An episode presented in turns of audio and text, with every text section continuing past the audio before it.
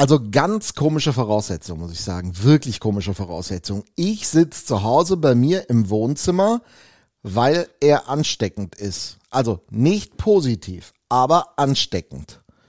Oh, der kleine Felix hat einen Schnupfen. Wie geht's dir denn?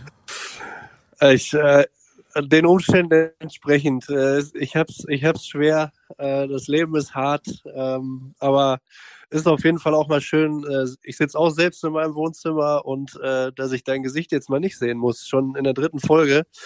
Ähm, ja, kannst du dir jetzt überlegen. Hättest du dir so natürlich nicht vorgestellt, weil es ist traurig, dass wir in dieser Woche nicht unsere obligatorischen genau. drei Podcast-Stunden miteinander verbringen. Es tut mir, es tut mir unfassbar in der ja. Seele weh, aber. Mir auch. Ähm, da müssen wir jetzt durch und äh, wir haben natürlich keine Kosten und Mühen gescheut, äh, dass wir da jetzt direkt bei der dritten Ausgabe schon sagen müssten, äh, nee, geht leider nicht. Insofern äh, kriegen wir das schon irgendwie hin. Ja, also, wir werden heute kürzer. Das ist mal das große Versprechen. Ja, das haben wir also letzte Woche auch gesagt. Ne? Ja, aber das lag ja an dir. Du hast es ja nicht hingekriegt. Also, ja. anderthalb Stunden Podcast sind zu lang. Unser großes ja, Ziel ist heute unter einer Stunde zu bleiben. Okay, ja, dann stell dir die Uhr und wenn 59, 30 sagst du, okay, scheiß drauf, dann fällt der Hammer. Naja, du musst ja vor allen Dingen auch sagen, du telefonierst ja sozusagen auf meine Kosten. Ich habe dich ja angerufen. ja gut, wenn du jetzt noch keine Telefonflat hast in 2022, ist das, glaube ich, eher dein als mein Problem. Ja, also man merkt, so schlecht geht's dem Herrn Dötsch nicht. Er ist schon wieder auf dem Wege der Besserung. Das beruhigt mich gar ungemein dann kann er sich äh, endlich mal wieder um seine Arbeit kümmern. Ist ja nicht einfach in diesen Tagen, aber darüber reden wir auch gleich noch. So, bist du bereit? Ja, selbstverständlich. Ja, dann fangen wir doch mal an. Kühe, Schweine, Iserlohn. Der Radio MK Rooster Hockey Podcast. Dorfradio für Sauerland. Für Fans vom Seilersee mit Felix Dutsch und Mirko Heinz. Ausgabe Nummer drei des grandiosen, einzigartigen, fantastischen, ja, Roosters Podcasts. Ja, ich, ja Kühlschweine Salon. Schreibst du dir das auf oder? Ja, natürlich, ist alles vorgeschrieben. Die, dir die Adjektive so ein? Nee, das kriege ich, kriege ich tatsächlich noch hin. In einer Woche, Felix, das müssen wir sagen die begonnen hat mit einer Nachricht von dir, einer Mitteilung, die du versandt hast, die tatsächlich naja, nicht so schön war. Eine Woche zurück, Ingolstadt, da ist was passiert nach Ende der Partie der Roosters bei den Panthern. Was denn? Ja, ähm, da äh, hatte mich abends, ähm, rief mich Sena Akolazzi noch an und sagte, ähm, druckst du auch so ein bisschen rum? Ähm, man merkte, er war sichtlich angefasst und sagte, hey, ähm, er hätte Affenlaute aus dem Publikum gehört äh, und das auch nachweislich und nicht so, hm, ja, könnte mal so sein, sondern ähm, das war eindeutig. Äh, er selber hat nicht gesehen, wer es war. Ähm, gab dann ja noch ein bisschen ähm, Wortgefechte in einer natürlich sehr, sehr hitzigen Atmosphäre. Und äh, ja, dann haben wir da die entsprechenden Schritte eingeleitet mit dem Spieler, mit der Liga und äh, Ingolstadt. Und ja, dann ist das letzte Woche ähm, ging das auch schon, ging das auch schon ins Ermittlungsverfahren quasi, also dass die Person, die verantwortliche Person da ermittelt wird. Ähm, ich glaube, über den Stand der Dinge können wir gleich ein bisschen mehr auch aus Ingolstadt hören, weil das natürlich da vor Ort eine Sache ist, aber an sich natürlich eine sehr, sehr unschöne Sache. Wir reden also tatsächlich von einer rassistischen Beleidigung, wenn es so war, also es ist ja noch nicht erwiesen, man sagt immer, es soll so passiert sein, so lange bis ein Gericht am Ende entscheidet und sagt, ja, das war so, formulieren wir es auch so, bemühen uns drum und müssen dann halt ganz ehrlich sagen, dass das im Eishockey glücklicherweise, mein Lieber, also alles andere als an der Tagesordnung ist, weshalb das, glaube ich, auch bei euch nachhaltig gewirkt hat einerseits, beim ERC Ingolstadt, bei der DEL, also das ist schon ein Schlag ins Kontor, das muss man ehrlich sagen. Ja, also ähm, es ist einfach, ja, ich habe es ja gerade im Intro auch schon gesagt, äh, wir haben 2022, jetzt in einem ganz anderen Zusammenhang natürlich und ich glaube, es inzwischen sollte auch dem Letzten und, und, und der Letzten klar sein, dass sowas schlicht und einfach keinen Platz in unserer Gesellschaft hat. Und äh, sicherlich sprechen wir hier über einen Einzelfall. Ähm, das ist, glaube ich, auch nochmal wichtig, das zu betonen. Also da ging jetzt nicht irgendwie eine Gruppierung oder sonst irgendwas, sondern das ist jemand, der sich da offenbar, ähm, so müssen wir es ja formulieren, äh, zu irgendwas hat hinreißen lassen, was einfach nicht geht. So, Punkt. Äh, und über die Umstände und was weiß ich, äh, da zu diskutieren, ist auch einfach äh, fehl am Platz an der Stelle. Aus meiner Sicht, oder nicht nur aus meiner Sicht, sondern ich glaube auch aus der neutralen Sicht ist da eine rote Linie überschritten, äh, wenn sowas passiert. Und ähm, da muss man dann einfach auch mal klare Kante zeigen, denke ich. Ja, das ist, das ist, glaube ich, so. Das muss man auch in aller Deutlichkeit sagen. Und ähm, wir haben natürlich auch kurz drüber gesprochen, ob wir Senna in den Podcast einladen und mit ihm drüber sprechen.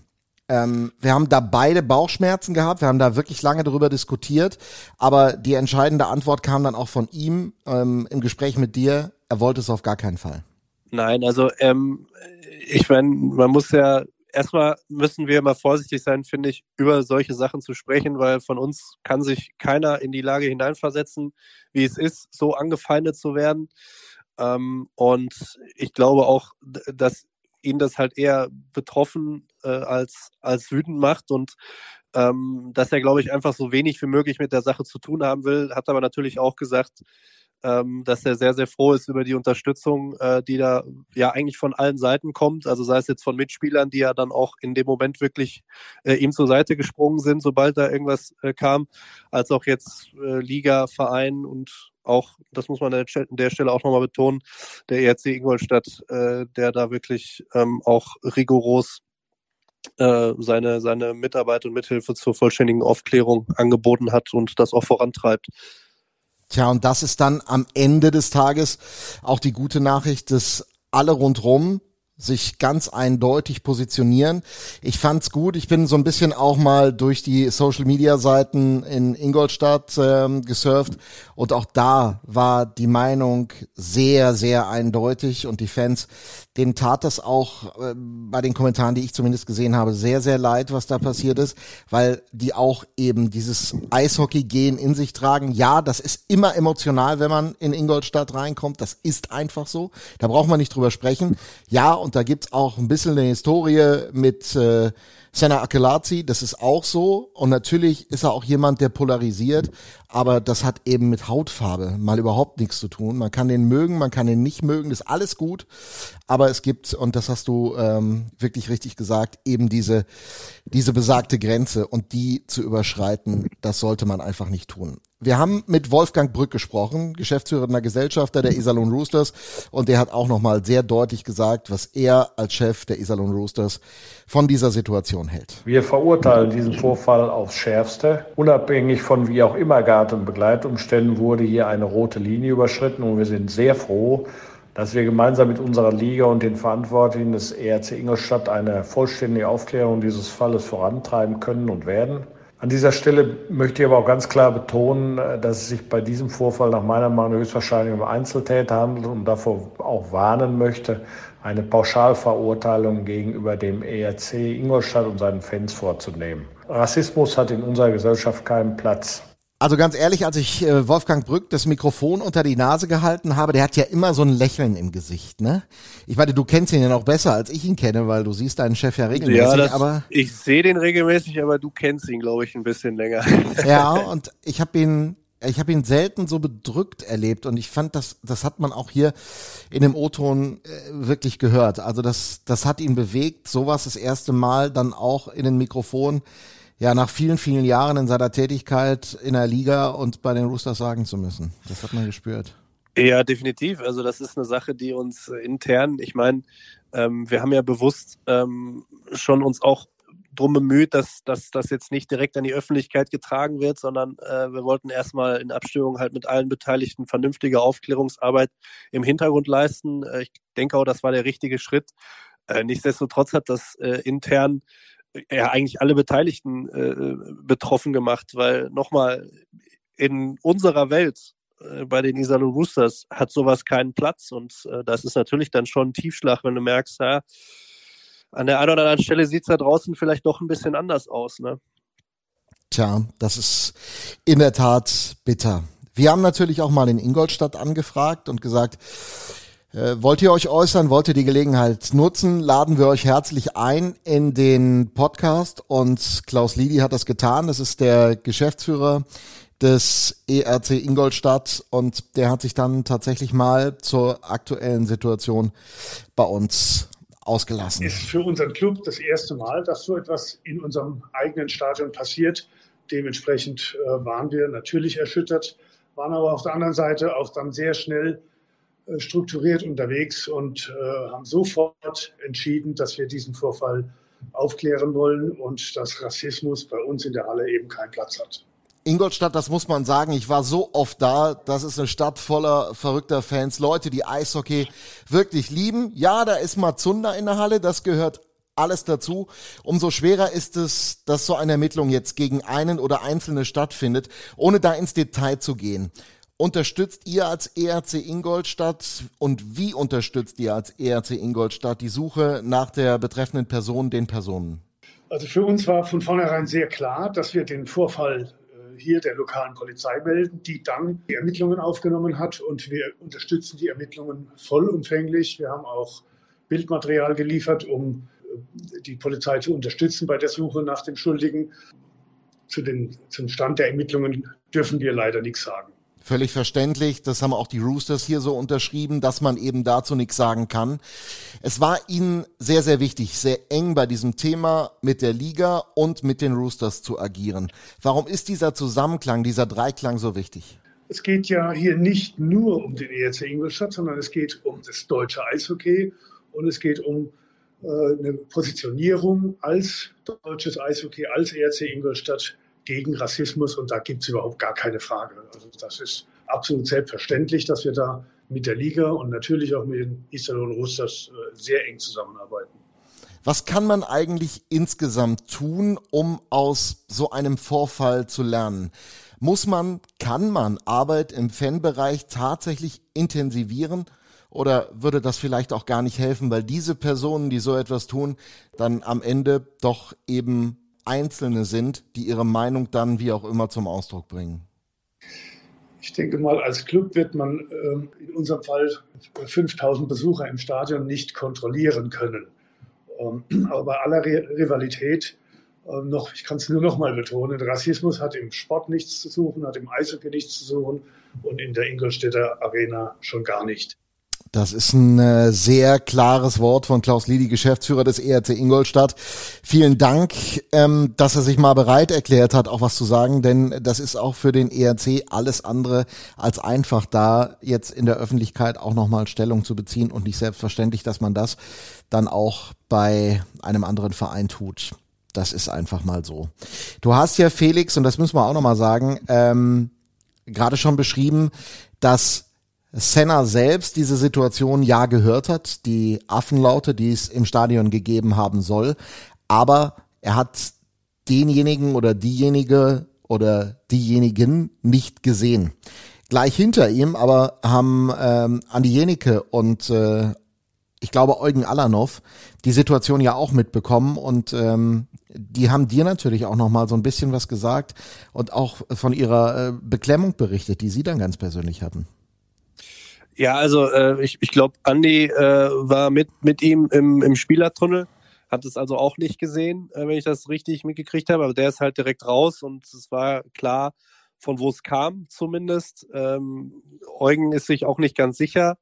Ähm, der hat, kann, sagen wir mal, kann den Personenkreis Kreis zumindest äh, eingrenzen, genauso wie Sebastian Streu. Also ähm, auch da sind wir natürlich, äh, haben wir dann auch alle Infos, die wir haben, ohne da jetzt also äh, man darf natürlich auch nicht äh, den Fehler machen zu sagen, ja, der war es auf jeden Fall. Irgendwie, wenn einem da Bilder vorgelegt werden oder so, da muss man ein bisschen vorsichtig sein. Aber ich denke mal schon, dass, dass wir dann im Fall der Fälle dazu beitragen könnten, äh, dass die Person dann auch identifiziert wird. Ähm, ja, und ich meine, mit, mit, mit Andy, den man ja auch als, als jemanden kennt, der äh, so ein bisschen äh, prinzipiell über den Tellerrand äh, auch hinausschaut. Also der ist ja nicht nur äh, Profisportler, weil er den Sport so gerne macht, sondern der ist sich halt auch durchaus bewusst, dass das, äh, was wir oder was die Jungs da tun, was wir als Verein tun, auch eine gesellschaftliche Relevanz hat ähm, und ist in dem Moment halt natürlich dann auch äh, ja, seinem, seinem Mitspieler zu, zur Seite gesprungen. Er sagt selber auch, ja, ich ich habe auch zwei kleine Kinder. Ich weiß nicht, wie ich denen das erklären soll. Da stehen auch Kinder mit dem Blog und äh, das sind halt so Sachen. Ähm, so zieht so eine mit Verlaub Scheiße dann halt ihre Kreise. Ne? Ähm, und äh, insofern, äh, ja, ich glaube, dann hat man es auch gesehen, dass er dann auch äh, relativ äh, engagiert mit den Leuten diskutiert hat. In der Atmosphäre jetzt vielleicht nicht ganz konstruktiv, um es mal vorsichtig auszudrücken, ähm, weil die Leute, die es da drumherum nicht mitgekriegt haben, was da überhaupt abgegangen ist, die dachten, was will der denn jetzt? Die haben hier verloren und jetzt macht er noch einen Lauten. Äh, Gab es da noch ein paar Mittelfinger, sonst irgendwas? Das sind alles Sachen, äh, die gehören dazu. Ähm, was eben nicht dazu gehört, sind, sind rassistische Vorfälle und äh, insofern ja, kann man da auch nur äh, den Hut äh, vor, vor Andi ziehen und auch den anderen Jungs, wie gesagt, die dann dabei waren und äh, da auch sofort die Initiative ergriffen haben. Der Andi hat sich auch nochmal ähm, uns gegenüber bei Radio MK geäußert und äh, was er da gesagt hat, wollen wir auch nochmal hören. Ja, es ist richtig, dass es da einen Vorfall gab und wir haben das auch in der Mannschaft äh, mit Senna so besprochen und haben äh, uns da zusammengesetzt. Ich möchte jetzt offen gesagt nicht über die Hergänge da sagen, denn das obliegt dann der Polizei oder wer auch immer sich darum kümmert. Äh, die sollen da in Ruhe ihre äh, Aufklärungsarbeit äh, machen und, und die Geschichte da lückenlos aufdecken und zurechtrücken. Denn äh, ich glaube, es hilft ihnen jetzt auch einfach nicht, wenn ich da oder irgendwer sonst noch seine, seine Meinungen und Kommentare zugibt. Ich glaube, es ist das Beste, wenn man die Leute da einfach in der Aufklärung ihre Arbeit machen lässt. Ich glaube, was man ganz deutlich dazu sagen muss, ist, es hier um äh, eine Person oder, oder mehrere Personen geht, aber auf keinen Fall um die Fans äh, der Panther im Allgemeinen. Ähm, ich habe die Ingolstädter Fans immer als sehr emotional, aber auch äh, immer als sportlich fair empfunden. Und das ist keinesfalls so, dass es hier gegen die Fans an sich geht, sondern wie gesagt, es ist eine Person oder mehrere Personen, die da eine, eine Linie überschritten haben, die einfach nicht zu überschreiten ist. Ich bin auch offen gesagt immer großer Fan von, von Stimmung im Stadion und da gehört auch mal ähm, ein bisschen Pöbeln dazu. Äh, vielleicht ist das zu oldschool, aber so empfinde ich das nun mal. Aber ganz deutlich muss man da sagen, es gibt eine Linie, die nicht überschritten werden darf und die ist dort ganz deutlich überschritten worden und von dem her muss man das äh, so aufklären. Amen. Ich glaube, dazu braucht man da nicht viel mehr sagen. Vielleicht nur noch eins. Äh, das kannst du wieder nicht sagen. Ich kann sagen, es gibt ja Medienberichte auch in Ingolstadt ähm, und äh, diese Medienberichte sagen, dass man die betreffende Person eben noch nicht ermittelt hat. Man hat es am Wochenende versucht. Ähm, die betreffende Person war aber wohl nicht im Stadion. Und ähm, naja, was da äh, rein rechtlich droht, ich glaube, das, das habe ich mir jetzt auch nicht drauf geschafft, ist auch egal, aber ich glaube, im Stadion äh, will man in Ingolstadt diese Person und in der Liga dann auch äh, erstmal für verschiedentliche Jahre ja. nicht sehen. Und ich glaube, das muss auch so sein. Also wenn sie, wenn sie clever ist, die Person, dann äh, kommt sie nie mehr wieder. Ähm, weiß, glaube ich, auch, was sie da getan hat. Und äh, dann ist uns ja auch schon geholfen, wenn man es so sieht. Ne? Tja. Ähm, wenn, es, wenn es dann auch noch das liebste Hobby war, dann tut's richtig weh. Das äh, wollen wir auch mal festhalten. Und das ist ja bei den meisten so, die sich einen Platz ergattern, dann auf der Stehplatztribüne auch in England. Vielleicht, ich bin ja auch immer ein Mensch, der dann eher äh, die positiven, äh, ein bisschen optimistisch, vielleicht findet da ein Umdenken statt, vielleicht haben wir es geschafft. Und wenn nur ein einziger Mensch da äh, nach dem Vorfall äh, seine persönliche Haltung oder Dinge, die er so im täglichen Leben tut äh, oder sagt, äh, überdenkt, dann haben wir ja schon vieles richtig gemacht. Nichtsdestotrotz ist es, glaube ich, wichtig, äh, auch also in Zukunft, unabhängig davon, wie jetzt die Ermittlungen da laufen, dass man da vielleicht auch äh, nochmal den Finger in die Wunde legt an der einen oder anderen Stelle. Wir sind da auch in Abstimmung mit den Ingolstädtern, ähm, wie das in Zukunft aussehen kann, dass wir da einfach unserer gesellschaftlichen Verantwortung gerecht werden, weil äh, leider Gottes der Rassismus auch im Jahr 2020 offenbar immer noch nicht aus unserer Gesellschaft verschwunden ist, was äh, uns alle sehr traurig macht, muss man sagen. Auch das stimmt. Aber wir beschreiben das Jahr in 2022. Habe ich 2020 hm? gesagt? Ja, ja, äh, ja gut, äh, auch, auch da war das äh, so und auch da war es schon traurig. das und stimmt. Zwei Jahre später ist das es noch stimmt. trauriger. Ja, das ist so. Ich glaube, damit haben wir das Thema äh, ein Stück weit aufgearbeitet. Wird sicherlich nicht das letzte Mal sein, dass wir hier im Podcast drüber sprechen, aber dann hoffentlich mit dem, was du gerade so formuliert hast, mit den positiven Auswirkungen darauf. Und wenn das ähm, eine gemeinsame Geschichte von Iserlohner und Ingolstädter Fans sein kann, gemeinsam mit den Vereinen, ja, dann hoffen wir mal drauf, dass das auch was Positives bringt. Jetzt machen wir einfach einen harten Cut und äh, kommen zu einem anderen Thema. Ähm, und auch da würde ich mal so sagen, ist die Stimmung schwierig gerade. Also wir zeichnen ja Mittwoch auf, Mittwochabend, weil der Felix ja so richtig krank war und es ihm jetzt so ein bisschen besser geht und dann muss er als noch online stellen und so weiter. Und das ist dann halt nach Bremerhaven und vor Düsseldorf. Jetzt bist du so still. Ja, du machst jetzt eine Pause, damit äh, der Vereinsverantwortliche sich jetzt ordentlich in die Scheiße reiten kann. Nein, würde ich ja äh. nie tun. Also ich bin ja, ich bin ja zugegeben, ich war gestern Abend in Bremerhaven und das Spiel ja live kommentiert und war Och, also ein bisschen besser drauf, muss ich ja ehrlicherweise sagen, war ich ja. Also das Wochenende, ich war auch in Frankfurt, habe das Spiel gegen München gesehen, das hat mich wirklich frustriert, weil das war nicht gut. Ich formuliere das sehr vorsichtig, ähm, weil gestern Abend haben sie dann mal wieder gezeigt, was geht, auch wenn sie es verloren haben. Aber wir werden das jetzt gleich ja nochmal aufarbeiten, also das Wochenende und das, was gestern Abend passiert ist. Ähm, aber Hast du Scheiße am Schläger, hast du Scheiße am Schläger, ne? Ja, also ich sag mal, ähm, wir sind natürlich in der Kommunikation des Vereins immer bemüht, die, die positiven Seiten nach vorne zu stellen. Äh, auch in der Nachbetrachtung des Spiels gestern ähm, kann ich kann ich jeden verstehen, der sagt, ja, viertes Spiel in Folge, ähm, haben wir uns sicherlich auch ein Stück weit selber zuzuschreiben, dass das jetzt eben dann nicht gewonnen wurde, ähm, weil wir zumindest im 5 gegen 5 äh, wirklich einen richtig guten Job gemacht haben und ähm, man sich dann natürlich fragen muss, wieso wir das gar nicht so oft gespielt haben, sondern du halt auch die eine oder andere Strafe nimmst äh, oder kriegst gegen dich, die, äh, die dann einfach dazu führt, dass Bremerhaven doch nochmal zurückkommt. Aber sei es drum, äh, du hast sicherlich mit einem recht, dass wir äh, speziell in, an den beiden Spielen am Wochenende und da nochmal ganz speziell bei dem Frankfurt-Spiel eben nicht das gemacht haben, äh, was, glaube ich, der Coach auch von der Mannschaft sehen will. Ich weiß aus ziemlich sicherer Quelle, dass der auch ziemlich angefressen war nach dem Spiel. Ähm, aus dem einfachen Grund, er sagt es ja immer selber, ähm, und das ist eben keine Floskel, sondern das hat sich, finde ich, die letzten drei Spiele sehr, sehr gut gezeigt. Äh, auch das Ingolstadt-Spiel eigentlich schon und auch das Augsburg-Spiel. Also eigentlich die ersten fünf Spiele ist genau das, wenn man sagt, wenn wir unser Spiel durchziehen, also wenn wir auf uns schauen, uns auf unsere Aufgaben konzentrieren, unser Ding machen, ähm, hart arbeiten, die richtige Einstellung an den Tag legen, dann haben wir eine Chance, äh, Spiele zu gewinnen. Und ähm, ja, wenn wir das nicht tun, dann äh, haben wir die eben nicht. Und das hat sich mehr oder minder halt jetzt in den ersten fünf Saisonspielen gezeigt, von denen wir leider Gottes äh, die äh, ersten, die letzten vier verloren haben.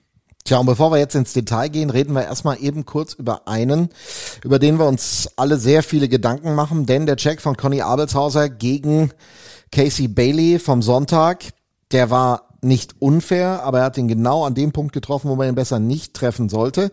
Ich habe hinterher gesagt, ja, das ist die Schulter und da gibt es so eine obligatorische Verletzung. Wisst ihr denn jetzt endlich mal mehr? Ja, jetzt, jetzt willst du natürlich äh, vor dem, vor dem Düsseldorf-Spiel personelle Details. Naja, gut, dass so der nicht. morgen nicht spielen wird, darauf würde ich tatsächlich eine Menge Geld wetten. Also sagen wir es mal so, ähm, wir hatten Glück im Unglück. Mehr kann ich an der Stelle jetzt äh, tatsächlich noch nicht, noch nicht sagen. Okay, also wir reden über wenige Wochen anstatt viele Wochen. Ja, also ja, so kann man es so kann man sagen, genau. Gut. Genau, also mehr, mehr kann, also ich persönlich liegt sicherlich vielleicht auch ein Stück weit daran, dass ich jetzt äh, die Woche halt auch nicht im Büro oder bei der Mannschaft oder sonst wo war. Ähm, da äh, kann ich mich jetzt mal guten Gewissens rausziehen, weil ich es halt schlicht und einfach auch nicht weiß.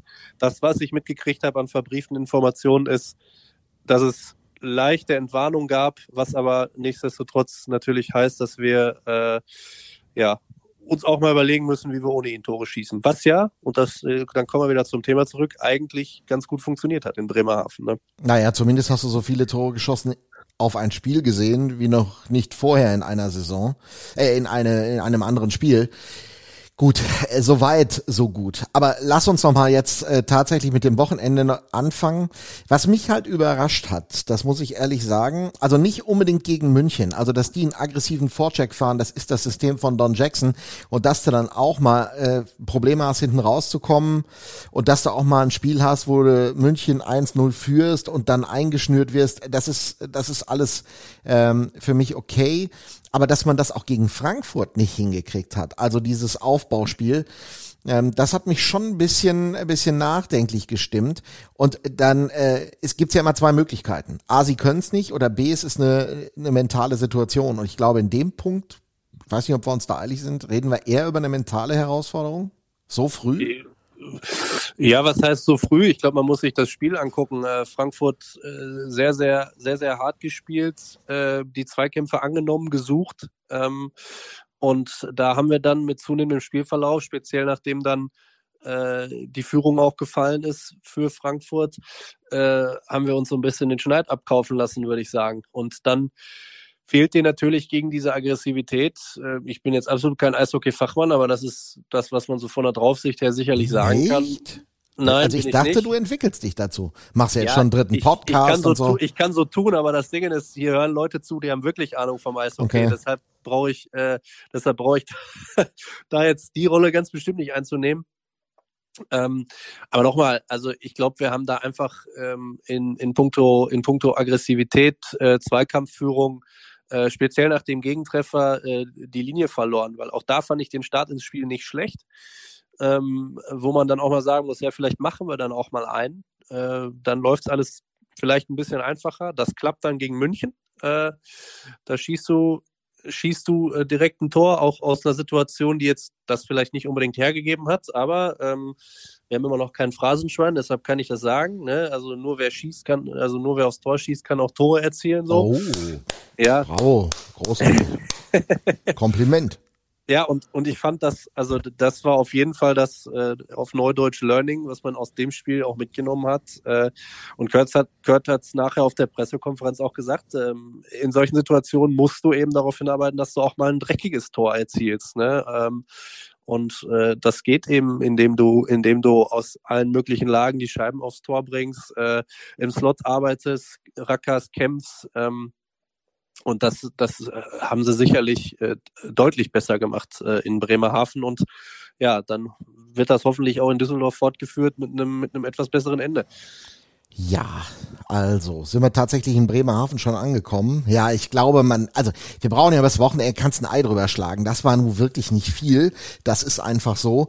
Du, Ähm, wir können, wir können, äh, wir können gerne noch eine Ewigkeit über dieses Wochenende sprechen. Äh, dass das nicht mein persönliches Favorite-Wochenende wird, ist allerdings auch klar.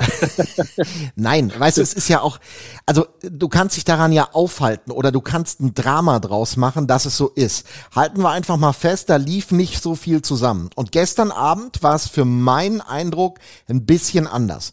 Und ich sag dir auch, woran es liegt. Das liegt vor allen Dingen oder lag vor allen Dingen auch an der Zusammenstellung dieser zweiten Sturmformation, numerisch. Da war ein Sven Ziegler, da war ein Chris Brown und da war aus meiner Sicht, auch wenn er noch nicht getroffen hat, ein genialer Chris Foucault, der äh, ja auch glücklicherweise mal wieder dabei war und wo du gestern schon mal wieder ein Step up gesehen hast, nach dem Wochenende, wo das ja gegen, gegen München auch noch so geht, so war, aber der braucht natürlich auch noch Zeit. Aber worauf ich zurückkommen wollte, diese Reihe hat funktioniert.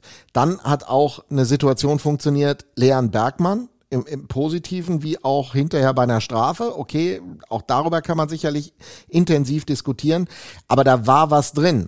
Und dann hast du natürlich noch, und das müssen wir ja auch sagen, dann hast du natürlich noch dieses Mega-Glück, dass dieser Valentin Busch in seinem allerersten Spiel, was er wieder macht, eine Bude macht und äh, sich gleich mal mit einem 1-0 einführt und sagt, schönen guten Tag. Äh, 1-1. Vor allen Dingen die, die, äh, der hätte ja fast noch den zweiten nachlegen können. Und wenn er den irgendwie noch hochkriegt und ich weiß noch, äh, Hanni, Hannibal Weizmann hatte damals in Köln so ein Top Ten Dingen. Ich glaube, das hat sogar bis in die Saison Highlights geschafft, so diesen Scorpion Safe. Ähm, zudem hat er Maxi Franzreb dann ja auch gezwungen. Also der hätte ja fast den zweiten noch nachgelegt, wenn er die Scheibe da noch irgendwie hochgelupft kriegt. Ähm, sicherlich muss man sagen, eine äh, ne, ne, ja, positive Überraschung, glaube ich. Ja, das kann man sagen. Und wie gesagt, dickes Ausrufezeichen, vor allen Dingen hinter Sven Ziegler, der hat sich da, also man sagt ja immer, dass dann diese Spieler aus den äh, dritten, vierten Reihen, dann, wenn einer ausfällt, dann müssen sie den, äh, den Step-up machen und das ist so wichtig. Aber ich finde, man muss tatsächlich, wenn er das auch mal länger auf die Kette kriegt, es so zu spielen in dieser Reihe, muss man auch mal drüber nachdenken. Das sag ich dann wiederum, ob man nur alle Ausländer in die erste und zweite Formation packen kann, muss, oder ob es tatsächlich dann am Ende auch mal funktioniert, äh, einen anderen Spieler da mal dazuzustellen, also ein Pärchen zu machen und dann mal einen dazu. Ich habe mit Sven übrigens gestern Abend gesprochen, wollen wir fix reinhören. Der ähm, redet natürlich nicht besonders viel über sich, aber war, glaube ich, auch mit der Zusammenstellung, mit dem Spiel dieser zweiten Reihe ziemlich zufrieden. Ja, ich meine, wir haben mit Bales letztes Spiel einen wichtigen Spieler verloren, deswegen mussten wir ein bisschen umstellen. Aber ich glaube, die, die Reihenkonstellation und so, wir haben ihn gut kompensiert. Natürlich kann man ihn nicht ganz, ganz ersetzen, ähm, aber wie gesagt, so blöd wie es klingt, aber wir können ja nicht zufrieden mit unserer Leistung sein, aber nicht mit dem Ergebnis. Ja, das stimmt, weil hinten raus hat es dann eben nicht so funktioniert. Was war denn da im Hintergrund los? Äh, das kann ich dir sagen. Böller gezündet, ja, oder? ja, die haben andauernd, die haben geböllert. Die hatten übrigens mal auf gut Deutsch gesagt mal richtig die allerwertesten Karte. Ich weiß nicht, ob du das gehört hast. Die wollten los nach Bremerhaven. Was passiert? Ihnen geht der Bulli kaputt. Also die fahren ja immer ein paar Stunden vor der Mannschaft, damit sie vorher da sind, damit sie Kabine einrichten äh, können, Trikots hängen und so weiter. Nee. Doch. Da ist man, ja, da ist man mal drei Tage krankheitsbedingt raus, ne? Ja, ist der Bulli kaputt. Aber sowas, Achtung, Achtung. Sie haben tatsächlich einen Ersatzbully gekriegt, weil euer Automobilpartner da ganz gut funktioniert hat. Ist Aber- das, dürfen, wir, dürfen wir den nennen? Dürfen wir das machen? Weiß ich nicht. Mach Ich doch glaub-. Achtung, dieser. Werbespot wird Ihnen präsentiert von den Iserlohn Roosters. Nee, ich glaube, ich glaube, dürfen wir. Wer war das? War das? äh, ja, war Jürgens. Ja. Genau, Mercedes Jürgens. Er gibt sicherlich noch äh, ganz viele tolle andere Automarken, äh, sei es VW Ja, komm, mach das jetzt. Porsche Lass das jetzt. Ja. oder Opel. So, Die haben nur- sind glaube ich, auch fein. Das habe ich, hab ich mal irgendwo gelernt. Nein, auf jeden Fall sind die Jungs dann drei Stunden Verspätung, zehn Minuten vor der Mannschaft da oben gewesen, haben trotzdem noch vieles geregelt gekriegt. Also der Christian und der Toto, die haben gestern ziemlich gelitten. Aber wir wollen wieder zum Sport kommen. Und wenn wir dann schon über, über die Zufriedenheit von, von Sven gesprochen haben an der Stelle, ähm, müssen wir auch über die Zufriedenheit vom, vom Coach reden. Kurt Kleindors, der hat auch gestern Abend gesagt, dass ihm das mit dem Ziegler gefallen hat, aber er hat noch mehr gesagt. Also es lohnt sich tatsächlich jetzt mal genau reinzuhören. Denn der war nach dem Spiel über Ziegler ziemlich glücklich, aber über eine Menge andere Dinge ordentlich äh, grantlich. It helped. It helped a lot. I, I thought this was the probably the best game that I've seen Sven play since I've been here.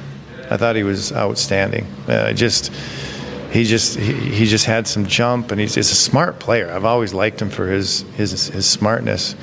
I just felt like tonight he probably got a little bit more of an opportunity with Casey being out of the lineup, and he made the most of it, which is what you want. And then there were other guys that got opportunities as well. You know, these are the games where guys have to step up.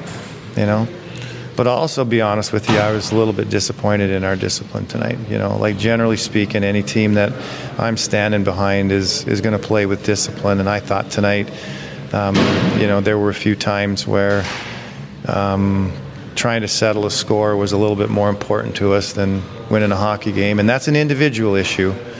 And it's a shame because it affects your whole group, and I think to some extent tonight, um, you know, that was also part of the final the final score. I mean, anybody knows in sport when you're winning, you're full of confidence, you find ways to win, and when you're losing, you lack confidence and you find ways to lose. And some people are like, well, it can't be that simple. No, of course, it's more than that, but that's the root of everything.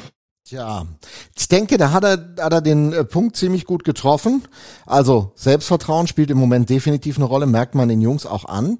Das war das eine, Zieglers Lob, das andere. Aber in der Mitte hast du da, hast du da gut drauf gehört? Ich habe gut drauf gehört. Äh, Du musst mir aber tatsächlich jetzt nochmal genau erklären, was er meint. Geht es um, geht es um einzelne Spieler? Äh, Also, also es geht um die also Disziplin. Es geht in, insbesondere um die Disziplin. Darüber reden wir dann auch mit den, äh, mit den Strafminuten, die dann letztlich zur Untertalsituation und zu den Gegentoren geführt haben, weil man das Spiel verloren hat. Das ist das eine, aber er war auch, glaube ich, ein bisschen sauer darüber, dass einige mehr für ihre Punkte gespielt haben, als auf jeden Fall auf den mannschaftlichen Erfolg zu gehen. Und nennt das, that was a shame. Also, dass man sich dafür schämen darf. Vielleicht kann man es auch mit einer Schande übersetzen. Und mal per se gesagt, Hut ab, wenn ein Trainer in einem Interview nach einem Spiel so deutliche Worte findet über einen Eindruck, den er gewonnen hat. Also ich ähm, muss tatsächlich, ich habe das Spiel jetzt am Fernseher verfolgt, ähm, weiß jetzt ehrlich gesagt nicht genau, äh, von wem er da redet. Aber ich denke mal, er wird das schon wissen und äh, der oder diejenigen werden das dann auch äh, entsprechend adressiert bekommen haben. Ja, das glaube ich allerdings auch. Allerspätestens dann heute beim, äh, beim Training, wahrscheinlich schon direkt nach dem Spiel. Ähm, ich, ja, ich, also was, was man ja sieht, ist, glaube ich, dass wir in der einen oder anderen Situation sogar noch die Möglichkeit haben. Also Disziplin ist das eine, aber vielleicht, das war auch gegen München schon der Fall, wo du wie auch immer geartet, aber du gehst halt in die Schlussphase von einem zweiten Drittel fürs 1-0 und hast dann auch mal die Möglichkeit zu kontern, wie das halt dann so ist, wenn du führst und die anderen was machen müssen. Und ich glaube, da müssen wir einfach ein bisschen konsequenter, ein bisschen, bisschen sauberer die Dinge auch noch zu Ende spielen. Äh, und dann wirklich auch mal den zweiten nachlegen. Und respektive dann legst du den zweiten nach, äh, der uns, so ehrlich muss man auch sein, relativ geschenkt wurde, auch wenn Yannick dann natürlich äh, schnell geschaltet hat und Conny das Ding gut reinhaut. Ähm, und schaffst es dann aber natürlich leider wieder nicht, äh, mit dieser Zwei-Tore-Führung dann in die Kabinen zu gehen, aus welchen Gründen auch immer. Und das mhm. sind natürlich so Sachen, ja, you find ways to lose, das finde find ich, ist, äh, klingt äh, frei übersetzt erstmal so ein bisschen äh, danach, als würde jemand äh, aktiv danach nach Möglichkeiten. Nein, ich glaube, das hat er nicht gemeint. Das hat Nein, er nicht gemeint. Nicht. Das aber ist, glaube ich, das Sprichwort. Ähm, mhm. so, so ist es auf gar keinen Fall gemeint. Ähm, das ist klar, aber ähm, ja, solche Dinge kommen dann eben mal zusammen und äh, ich glaube, da ruht sich auch keiner drauf aus, sondern du musst eben äh, das, das, was du beeinflussen kannst. Und das ist sicherlich dann solche Sachen auch mal sauberer zu Ende zu spielen, mehr zu schießen, mehr in den Slot zu kommen in solchen Situationen, die Rebounds zu nehmen ähm, oder danach zu arbeiten. Äh, das sind Themen, die haben wir in der Hand und, und äh, die müssen deutlich besser werden dann äh, oder sind es zum Teil dann auch. Äh, aber speziell nach dem Wochenende äh, war das sicherlich ein, ein Thema. Mhm. Also vor allen Dingen, du, man kann jetzt auch beim Thema Strafzeiten nochmal darüber reden, dass du sie genommen hast, dass das gestern Abend natürlich ohnehin ein kompliziertes Spiel war. Und ähm, insofern kompliziertes Spiel. Sean McFarlane war da als Hauptschiedsrichter. Den mögen die in Bremerhaven nicht ganz so gerne. Gab es in der letzten Saison ja den Vorteil, den Vorfall mit dem Tor, was er nicht anerkannt hat, was dann aber doch eins war, sogar die Liga es bestätigt hat und so weiter. Und die haben gestern Abend schon Bastian Steingroß und er sehr kleinlich gepfiffen. Und ich sag dann ja immer, und ich war der allergrößte Schiedsrichter-Beschimpfer, äh, ähm, den, den man sich vorstellen kann. Und äh, bin ja immer froh, dass ich so ein bisschen Eindruck auch bekommen habe, wie das in anderen Stadien so vor sich geht. Und ich sag dann ja immer, okay, wenn die Jungs so pfeifen, und das sah man, die hatten eine Linie.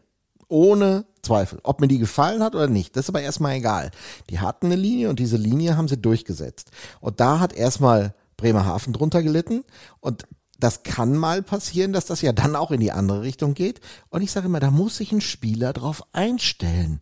Der muss, wenn er das sieht, merken, oh, also Kleinigkeiten könnten ein Problem werden. Dann gab es ja auch noch diese, äh, hast du ja gesehen, diese äh, Situation, wo die Jungs da eine Strafe kriegten, die erste äh, im, im, oder die letzte im zweiten Drittel, als äh, sie sechs Mann auf dem, auf dem Eis hatten.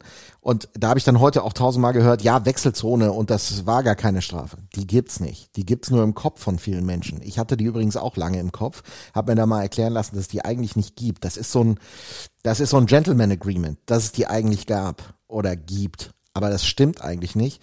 Wenn du, wenn du technisch und schiedsrichterisch drauf guckst, war das eine Zwei-Minuten-Strafe. Ob man die pfeifen muss, das liegt vielleicht manchmal, manchmal im Ermessen, aber wenn der andere den Popo noch nicht runter hat, während der, der draufkommt, schon an der Scheibe ist, ist das halt schwierig, ne? Wir, wir brauchen, äh, denke ich mal, nicht anzufangen, über die Schiri-Leistung zu diskutieren. Äh, an der Stelle ist es genau das, was du sagst. Ähm, man muss sich dann darauf einstellen. es ist wie in jeder anderen Sportart auch wichtig ist, dass es auf beiden Seiten dann auch gleich äh, gepfiffen wird. Ich denke auch, dass das der Fall war. Ähm, und dann, ja, wie sagt man so schön, darf sie ihnen eben nicht die Chance geben, äh, Dinge zu pfeifen. Genau. Ja, Fakt ist genau. natürlich, Fakt ist natürlich auch äh, diese sechste Feldspielergeschichte. Wenn du das konsequent so durchziehen würdest, äh, wird man, glaube ich, noch viel mehr äh, sechster Feldspieler äh, Strafen sehen, als es ohnehin schon gibt, wo sich ja der neutrale Zuschauer auch immer fragt, ähm, wie kann das eigentlich sein? äh, aber ich glaube, das ist ja in der im Eifer des Gefechts äh, passiert es äh, eben durchaus mal. Ne? Ja. Gut, also über Sportliches haben wir jetzt viel geredet, was so ist. Es muss besser werden. Ich glaube, da sind wir uns einig. Das war ein Schritt gestern Abend, auch wenn sie das Ding verloren haben. Auch das muss ja, man sagen. Ja, und ich verstehe auch, ich verstehe auch jeden, der an der Stelle, wenn man das so hervorhebt, äh, frustriert ist, weil Fakt ist, wir haben dieses Spiel verloren. Ähm, und wir haben das vierte Spiel in Folge verloren. Da verstehe ich wirklich jeden, der sagt, ah, und jetzt erzählen sie wieder und hast du nicht gesehen. Ähm, aber ich glaube, es gibt schon einen Unterschied, ähm, nach so einem Spiel äh, mit einer Niederlage umzugehen oder auch in die nächste Partie zu gehen. Ich glaube, es war auch nicht verkehrt, äh, oder es ist auch nicht verkehrt, dass wir jetzt gerade diesen Spielrhythmus haben, den wir haben. Ähm, weil du eben gar nicht groß Gedanken hast, äh, die Möglichkeit hast, dir Gedanken zu machen, was genau jetzt eigentlich alles schiefgelaufen ist, was du falsch gemacht hast und so weiter und so fort. Ähm, und ich glaube halt, dass man da äh, sich aus Bremerhaven durchaus ein paar Szenen rauspicken kann. Ähm, und wenn du dann äh, disziplinierter auftrittst, ist das eben das, äh, worauf man aufbauen kann und auf, auch aufbauen muss. Ne? Aber Fakt ist jetzt auch, äh, auch Düsseldorf, äh, die haben jetzt in, in Bietigheim im, im Penaltyschießen gewonnen, sind jetzt wahrscheinlich auch gerade nicht mit Verletzungen und was weiß ich nicht alles in der Form ihres Lebens. Also ich glaube jetzt nicht, dass das äh, eine, eine spielerische Offenbarung wird. Ähm, aber auch da muss man dann äh, Wege finden, eben Spiele zu gewinnen. Ne? Ich bin äh, brutal gespannt. Über die nächsten Gegner reden wir ja dann auch definitiv gleich noch. Äh, ganz kurze Frage, nur weil es so interessiert vielleicht den einen oder anderen. Was ist mit dem ähm, Top-Neuzugang? Ja, ich, den brauchen wir, würde ich jetzt mal sagen. Ah ja, okay, also es gibt nichts Neues. also weil ich, ich, ich unterbreche das jetzt, weil wir schon wieder bei irgendwie 40 Minuten sind. Ja. Okay, also nichts Neues. Aber wir wollen auch noch über was Gutes sprechen. Also, wir haben ja lange überlegt, worüber kannst du reden? In dieser ja, so Woche. Lange wir, äh, Entschuldigung, so lange haben wir jetzt auch nicht überlegt. Naja, komm.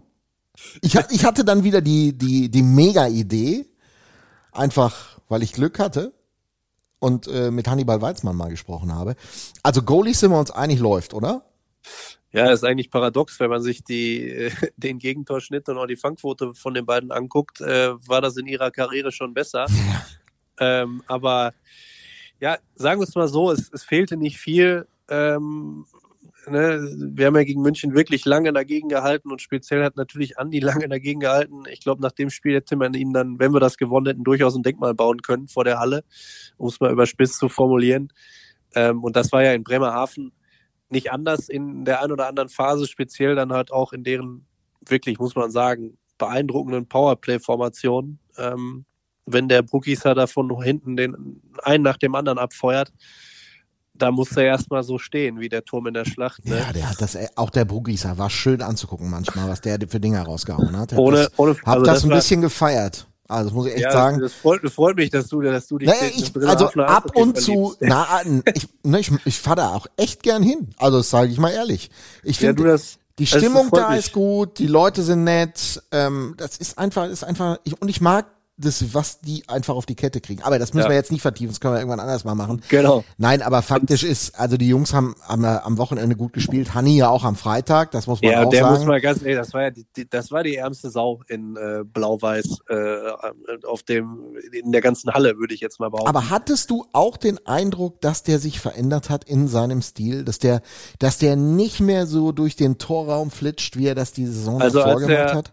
Als er kam, genau, äh, aus Köln kam, haben alle immer gesagt, äh, oder hast du, hast du viel gehört von den Kölnern auch, mit denen man so gesprochen hat?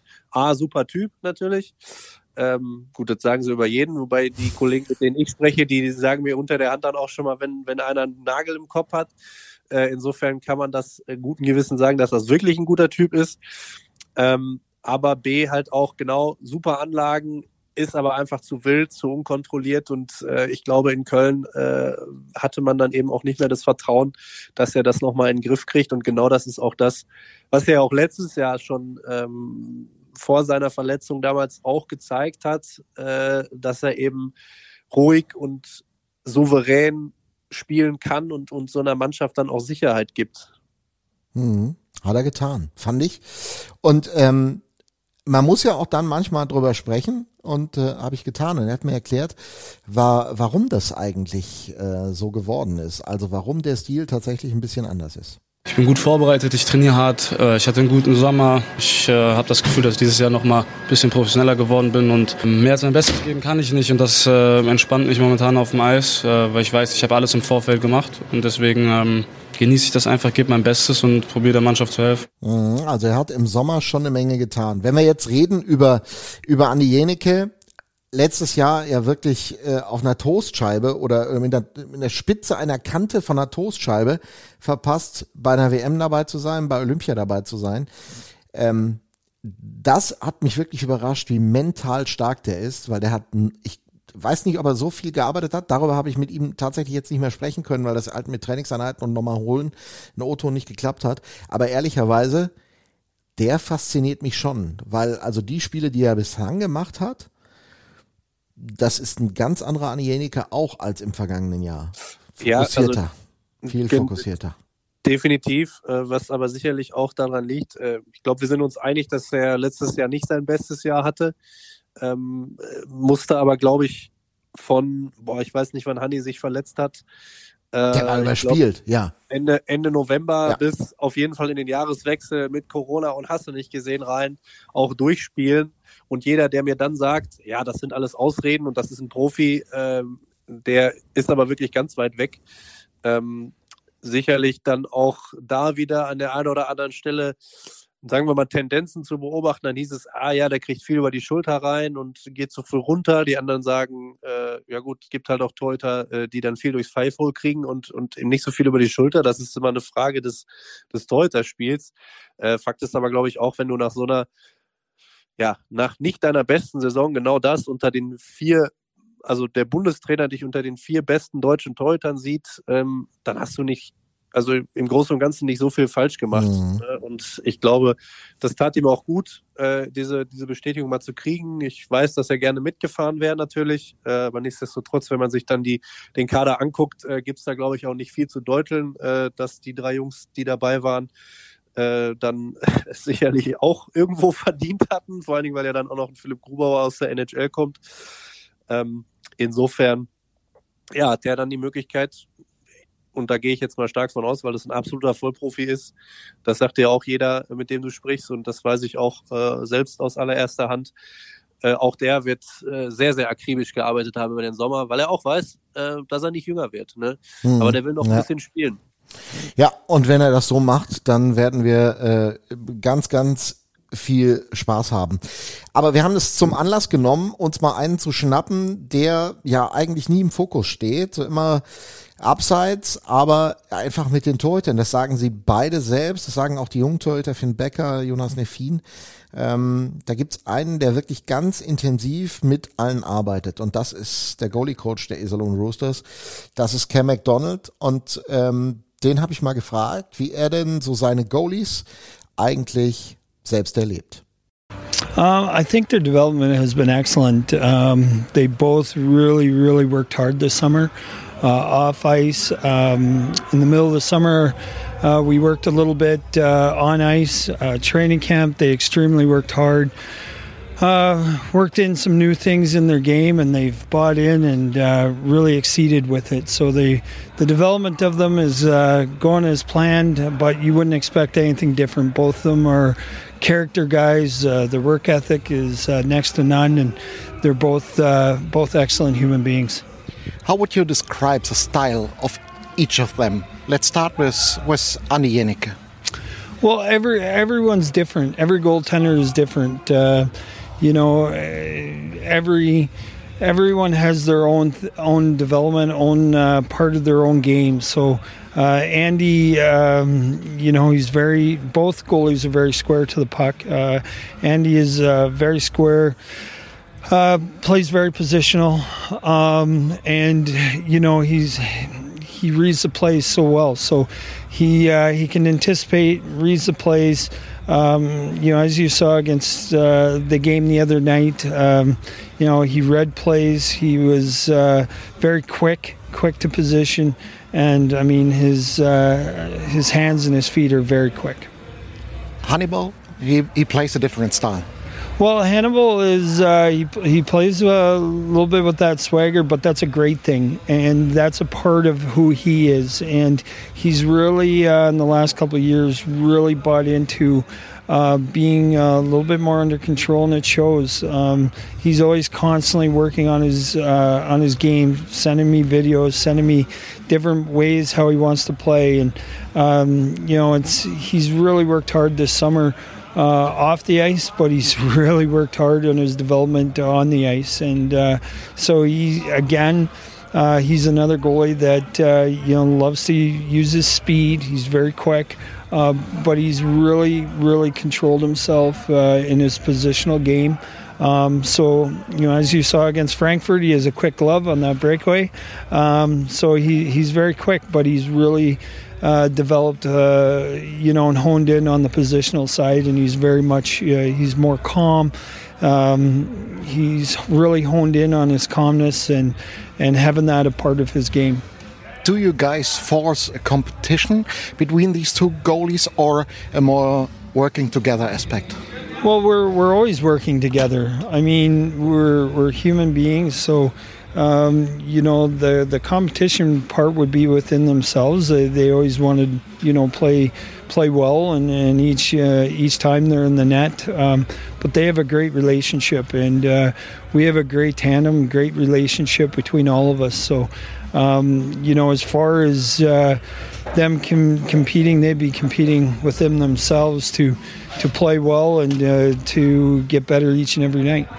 Do you think it's possible, talking about Andy again, is it possible to develop a goalie in his in his age? Absolutely. Um, you know, we're all developing. I'm developing. You know, as uh, as a goalie coach, as a goaltender, uh, you know, there's always uh, new tricks of the trades, and you know, at, at, this stage of the game, the you know, as far as the fundamentals, they've done millions and millions and millions of reps of that. Now it's taken it to another level of of uh, you know getting that little extra inch maybe maybe that little extra thing that can add to their game. So you know as far as you know who they are and, and what they've developed they've developed that long ago. It's now taken their game to another level of uh, as i said honing in on the little things details um, trying to you know figure out uh, you know different uh, mechanics and different plays that we can you know, maybe be there a little bit quicker, maybe a little bit more precise, uh, stuff like that. You talked about Hannibal and his uh, summer training, his summer practice. He told me he chooses different things to do, especially mental things, different mental things. Are you able to describe what he meant with this? Well, I mean, your mental game for a goaltender, you have to uh, you know, you have to focus for 60 minutes. You know, it's uh, overtime at 65. If it's a shootout, then it's after that. So, um, you know, we're always trying to find little tricks of the trades. And uh, so, um, you know, when he worked on his mental game, it's, it's, you know, it first starts with the body. I mean, you know, you mentioned Andy Janeka, you know, being 34. Well, he's a superior goalie at this level uh, because you know he works so hard on his body and he's in such great condition. And it's the same with Hanny. This summer he took his game to a whole new level uh, off the ice, and and when you're feeling good about yourself that takes your mental capacity above and beyond.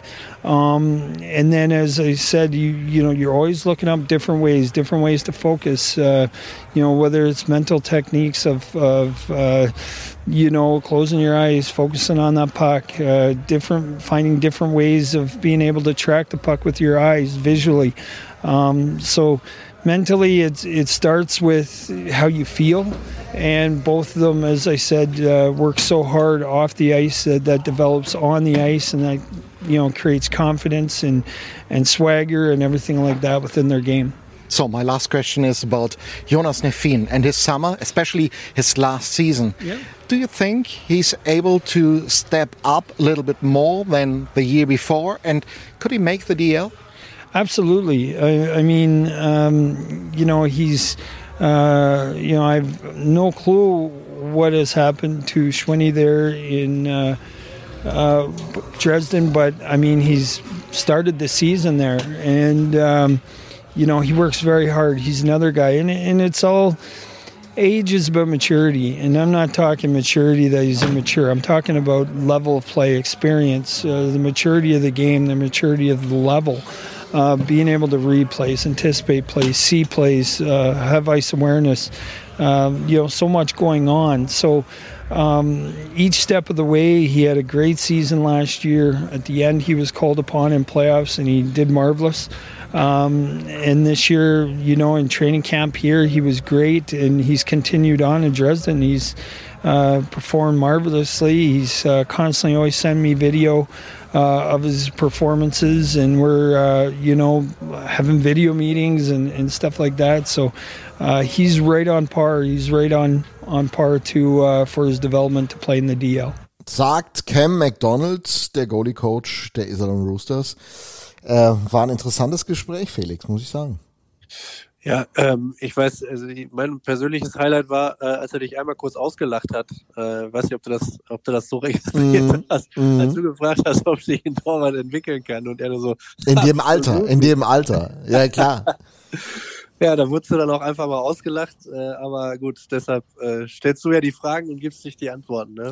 Ja, ja, es war natürlich, es war natürlich auch ein bisschen spaßeshalber gemeint. Natürlich ist klar, und das merkst du ja, an, also gut, bei dir weiß ich das jetzt nicht, ob du dich tatsächlich in deinem hohen Alter noch entwickelst. Ich spüre das natürlich jeden Tag.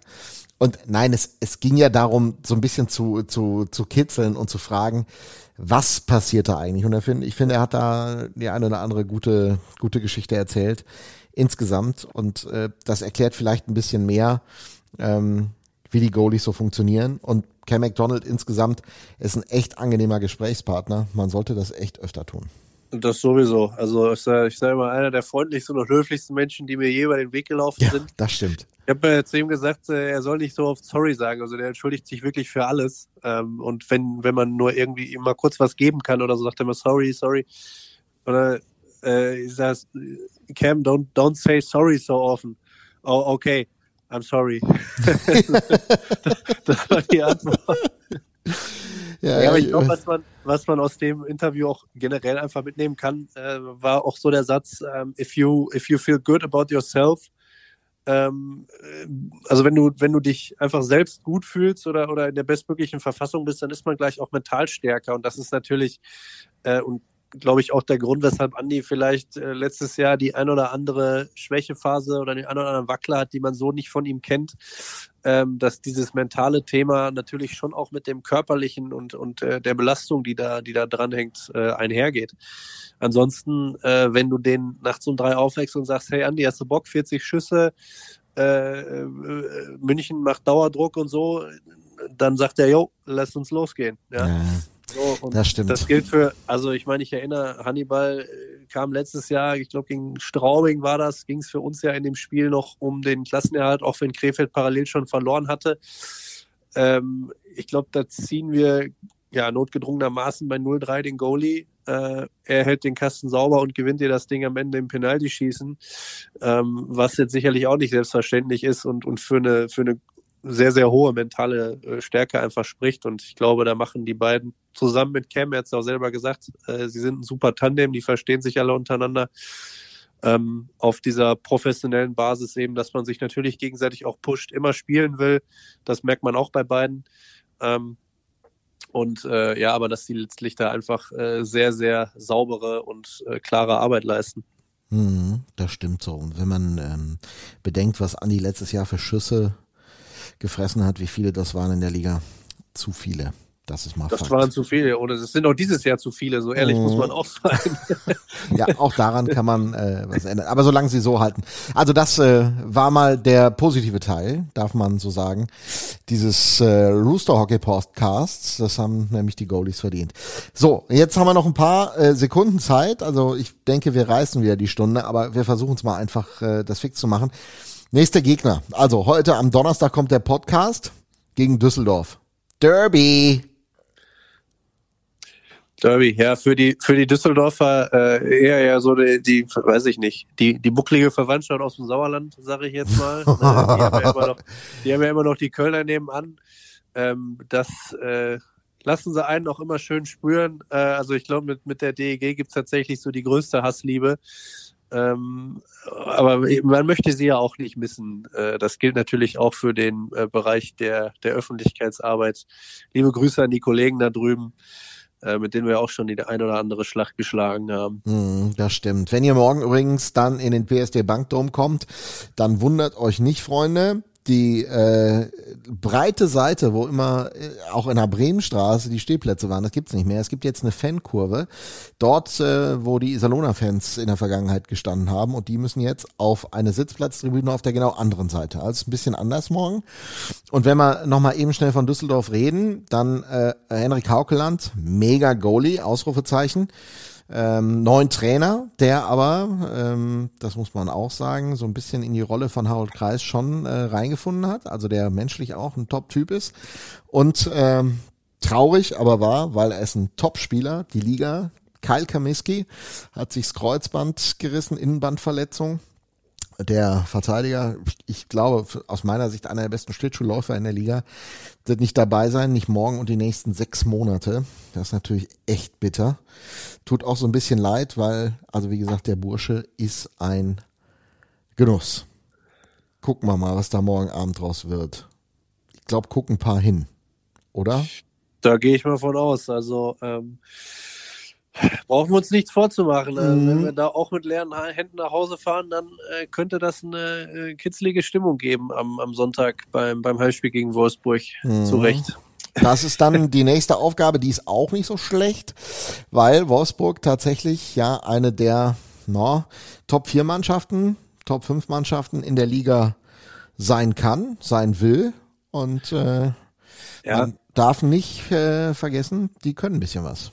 Definitiv, aber also da bin ich tatsächlich auch bei unserem Coach, der immer sagt, also natürlich respektieren wir die Arbeit, die andere Teams leisten und was die auch tun, um zu gewinnen. Das sieht man ja oft genug, dass das viel ist und auch qualitativ gut. Ähm, aber wir sind einfach, und ich glaube, das haben die, das hat der Saisonstart jetzt gezeigt. Wir sind sehr, sehr gut damit beraten, nicht zu gucken, fahren wir jetzt nach Düsseldorf, spielen wir zu Hause gegen Wolfsburg, fahren wir nach Frankfurt, sondern zu sagen, was Krieg erstmal dein eigenes Ding auf die Kette. Richtig, was äh. müssen wir tun, um unser Ding aufs Eis zu bringen?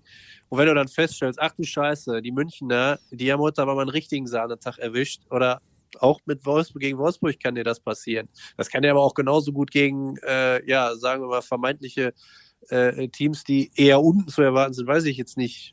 Frankfurt hat mir bisher nicht den Eindruck gemacht als Aufsteiger, dass die direkt wieder absteigen wollten, um es mal vorsichtig auszudrücken. Aber vielleicht ist das so, dass das Mindset, äh, mit dem der ein oder andere da hingefahren ist. Man weiß es nicht. Äh, am Ende des Tages macht es, glaube ich, am meisten Sinn zu sagen, scheißegal, gegen wen wir heute spielen. Das äh, muss ich jeden Tag, äh, wenn ich aufs Eis gehe, bringen und äh, dann haben wir tatsächlich auch immer die Chance, ein Spiel zu gewinnen. Scheißegal, wer da auf der anderen Seite steht. Blicken wir noch mal bei den Grizzlies ins Detail. Haben äh, gesprochen mit Charlie Flieg auf und das ist der Manager der Wolfsburger und der ist mit dem Start in die Saison eigentlich ganz zufrieden. Es war ein ordentlicher Start. In vier von fünf Partien haben wir drei Punkte geholt und zuletzt äh, drei Siege am Stück, glaube ich, ist schon äh, recht gut. Äh, wir sind da ganz gut aus den Startlöchern gekommen. Ja, auch weil man natürlich schon die Chance hatte, ein bisschen Wettkampferfahrung zu sammeln, als die anderen noch in der Vorbereitung stecken. Champions Hockey League Team und da auch ein paar ganz gute Spiele gemacht. Das hat, so sagt Charlie Flieghoff, definitiv geholfen. Die Champions Hockey League hat äh, geholfen, da wir Spiele auf sehr gutem Niveau hatten. Auch unsere Vorbereitung in der Schweiz hat dazu beigetragen, dass sich die neuen Spieler sehr gut integrieren konnten. Tja, und dann darf man eins natürlich nicht vergessen. Spiele zwischen Wolf Wolfsburg und Iserlohn. Also, das ist ja wahrlich nur kein Derby, aber da kracht's ordentlich, egal wo man ist, in Wolfsburg oder am Seiler See. Und äh, ich habe mal Charlie gefragt, warum denn eigentlich? Ja, ist schwer zu sagen. Äh, meistens entstehen so ein bisschen kleine Scharmützel aus dem Spiel heraus. Beide Mannschaften bevorzugen ja ein sehr intensives und körperbetontes Spiel, äh, bei dem dann dem einen oder anderen schon mal der Gaul durchgeht. Tja, so ist das wohl. Also, das der Blick voraus, Herr Dötsch. Bist ja, du eingeschlafen auf deiner Couch oder was? Ja, ich, ich bin, ich, ich, ich habe zu viel Hustensaft getrunken.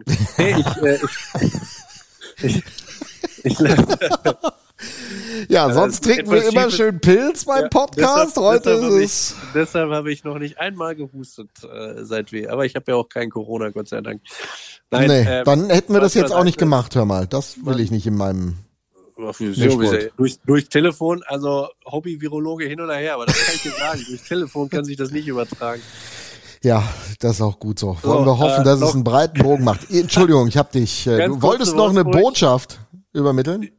Ja, ich, also generell, ich glaube, äh, Wolfsburg, auch wenn man da jetzt an die beiden Heimspiele letztes Jahr denkt, speziell äh, ja, Gaul durchgehen, ist, glaube ich, das, was der Charlie Flickhoff sagte, ein ganz gutes Stichwort. Nach dem, nach dem ersten Spiel gab es ja auch, muss man sagen, einige unschöne Szenen. Äh, äh, nach, ja, aber Christus nach, Sosa ist nicht mehr dabei. nach der Schlusssirene, ja gut, der hat sich jetzt mit, mit München äh, halbwegs benommen, ähm, muss man sagen. Ähm, ja, äh, aber äh, Fakt ist auch, dass, dass äh, Wolfsburg eben dieses, dieses Spiel auch unter, unter äh, Mike Stewart ja ähm, einfach praktiziert. Also das hat ja mit einzelnen Spielern nichts zu tun, sondern die spielen hart, äh, wollen auch immer suchen den Körperkontakt und haben dann aber auch noch mit so Spieler wie einen Archibald, einen Machacek dabei, die dann auch äh, neben der Körperlichkeit auch technisch sehr, sehr stark sind. Und das macht sie natürlich zu einem brutal unangenehmen Gegner. Auf der anderen Seite ist es immer, äh, sind das dann auch immer Spiele auf, auf hohem Niveau, wo wir äh, eigentlich, wenn ich mich recht erinnere, nie schlecht, nie wirklich schlecht ausgesehen haben äh, gegen, gegen Wolfsburg, was vielleicht auch so ein bisschen an dieser Spielweise liegt, äh, die, glaube ich, auch Isalona-Teams traditionell ganz gut in den Kram passt. Bist du fertig? Ja. Der große Blick in die Eishockeywelt wird Ihnen präsentiert vom exklusiven Hustensaft der Iserlohn Roosters, produced bei Bernd Schurz-Eichel, nachts um drei Ja. im Büro hinten auf der rechten Seite. das war er, der Podcast. Ja. Also ich glaube, jetzt haben wir echt wieder genug geredet. Ja, aber es ist nicht, also wir haben die Stunde gerissen, aber nicht so, also. Ja, komm. Ich bin wir, stolz also auf uns. wir wollten irgendwann mal 50 Minuten machen. Wir schaffen das nie mehr in dieser Ja, Welt. es geht doch einfach, es gibt einfach zu viel zu erzählen. Guck mal, wir, wir nehmen jetzt hier in der Woche auf, wo drei Spiele waren, zwei Spiele vor der Brust, äh, dann hast du natürlich noch ein paar, hast du dieses, Ja, meine Frau ist total begeistert, dass ich mittwochs abends hier sitze und mit dir telefoniere. Echt super. Ja, ja, meine auch. Ich habe ich hab zwar keine, aber äh, also ich bin zumindest noch nicht verheiratet, sagen wir es mal so. Mhm. Auf jeden Fall hat mein Sohn heute mal erlebt, wie man Podcast macht. Dafür war es gut. Der war die Ja. ersten fünf Minuten dabei. Und, er hat sich dann, hat sich dann gesagt, nee, da gehe ich lieber ins Bett. der muss morgen in die Schule, Schluss mit lustig. Aber er Sehr hat gut. genug den roten Knopf gedrückt. Also das war, Sehr gut. ja, das war Also haben wir tipptopp. aufgenommen jetzt, ja? Ja, wenn nicht, haben wir jetzt ein Problem. Ich mach's Ja, nicht super. normal. Nee, dann- Kannst du nee, dann- dann- dann sagen Gift wir draufnehmen. Krankheit ab. Ist genau. egal, komm. Alles klar. Also gucken wir mal, was morgen früh geht. Nächste Woche, der Podcast. Er hat zu 99,9 Prozent zugesagt, kann natürlich immer noch was dazwischen kommen, aber wenn alles glatt geht, kommt er. Der bestaussehendste Manager der deutschen Eishockeyliga, Christian Charlie Holle. Flickauf. Der sieht auch gut aus. Ähm, aber der hat wenigstens noch Haare im Gegensatz zu Christian. Aber gut, Ja, jetzt die- wir, ja. nein, wir vertiefen das jetzt nicht mehr. Nein, nein, nein. Aber er hat gesagt, er kommt ähm, und da machen wir mal einen Interview-Podcast, weil ich glaube, wir haben äh, definitiv genug zu erzählen über das, was äh, passiert und dann sind wir ja schon wieder zwei Spiele klüger. Herr Dötsch, ich danke dir. Werd gesund. Sehen wir uns denn jetzt Sonntag am Seilersee? Weil morgen Abend nach Düsseldorf kommst du ja wieder nicht, ne? Nee, nach Düsseldorf. Das werde ich mir wieder äh, vom TV äh, Entschuldigung, angucken. vom Radio. Vom, ja, Radio läuft parallel natürlich Na, ich will das auch Das hoffen. ist doch klar. Morgen Abend 18 Uhr Arena Live, die Eishockey-Show Düsseldorf gegen die Iserlohn Roosters. auch. Und ähm, aber wenn ich, äh, habe ich ja jetzt richtig mitgekriegt, ne? Wenn ich, wenn ich jetzt sowohl am Donnerstag als auch am Sonntag Magenta einschalte, höre ich ja dein liebliches Stimmchen, richtig? Bei unseren Spielen. Ich will das nicht abstreiten, weil dann würde ich lügen. Seit langer Zeit mal wieder. Ich freue mich. Aber sehr neutral. Gewöhnt euch Ja. dran. Ja, gut, da gibt's in solchen Situationen, also zumindest bei der DEG, wenn wir da spielen, wird es keine Gewinner geben. Da werden alle auf dich draufhauen, denke ich mal. Insofern, Ja, das auch zu Recht. Da kann man nichts richtig machen, aber ich hoffe einfach drauf, dass man es gut hinkriegt. Musste für einen Ja. erkrankten Kollegen einspringen und das tue ich sehr, sehr gerne. alles gut. So, das war's. Aber jetzt Du Klappe. das schon. Genau. Geh schlafen, Deutsch. Mach ich. Werd Wir sehen gesund. uns Sonntag. Das tun wir. Das war der Podcast. Gehabt euch wohl, bleibt ihr auch gesund, alle miteinander und wir hören uns nächste Woche. Ciao. Ciao, ciao.